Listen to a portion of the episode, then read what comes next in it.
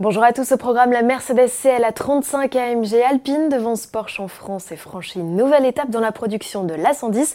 Pour finir, Carlos Ghosn, ses avocats publient sa vidéo vérité.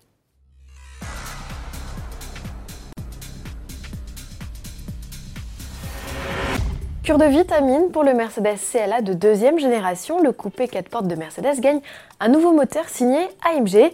Il s'agit d'un 4 cylindres de litre turbo de 306 chevaux, le même qui équipe déjà la classe A berline. La mécanique est ici associée à une boîte double embrayage à 7 rapports ainsi qu'à une transmission intégrale formatique performance. Launch control, freinage renforcé, échappement sport et sélecteur de 5 modes de conduite sont aussi de la partie. Ainsi équipé, le CLA 35 AMG a balle 0 à 100 km/h en moins de 5 secondes.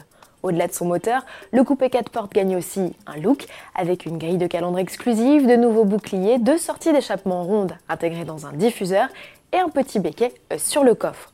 À bord, l'ambiance se veut aussi plus sportive et fait renforcer avec les trois styles d'affichage AMG. Présenté au Salon de New York dès le 19 avril, le CLA 35 AMG ouvrira son carnet de commandes dans la foulée. L'usine alpine de Dieppe tourne à plein régime. Les salariés viennent de fêter la sortie des chaînes de la 5 millième à 110. La nouvelle génération de la berlinette, dont le coup d'envoi de la production a été donné en décembre 2017, est assemblée au rythme de 20 exemplaires par jour par les 400 salariés du site.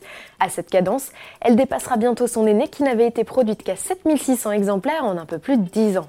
Le prix de base de l'Alpine A110 est fixé, rappelons-le, à 55 800 euros avec un 8 turbo de 252 chevaux. Moins puissante qu'une Porsche Cayman qui affiche 300 chevaux, elle se veut aussi performante. Alors à choisir 718 Cayman ou A110, les Français préfèrent la petite sportive tricolore. Depuis le début de l'année 2019, il s'est vendu plus d'Alpine A110 que de Porsche 718 et même plus simplement de Porsche tout court. Sur les trois premiers mois de l'année, Alpine se paie même le luxe de devancer Jaguar avec ses 847 immatriculations. Des résultats encourageants qui devraient motiver Alpine à étoffer sa gamme. La rumeur d'une A110 de 300 chevaux persiste toujours. On se quitte avec une vidéo, celle de Carlos Ghosn. C'est la première fois depuis le début de l'affaire que l'on entend officiellement l'ex-PDG du groupe Renault-Nissan. Anticipant un empêchement, il avait prévu de s'exprimer le 11 avril. Il a enregistré un film quelques heures avant sa seconde arrestation. Celui-ci a été diffusé par ses avocats ce 9 avril lors d'une conférence de presse au Japon. Carlos Ghosn, devant un mur blanc, s'exprime en anglais, très posément. Le dirigeant rappelle son engagement et son dévouement pour Nissan depuis 20 ans. Puis il dénonce c'est une histoire de complot, de conspiration, de trahison. Sans citer de nom, ils ont été coupés au montage. Il accuse les dirigeants exécutifs de Nissan de s'être sentis menacés par ses projets pour le constructeur.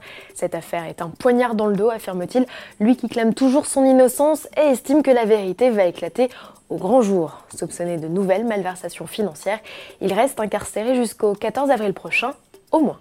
À demain.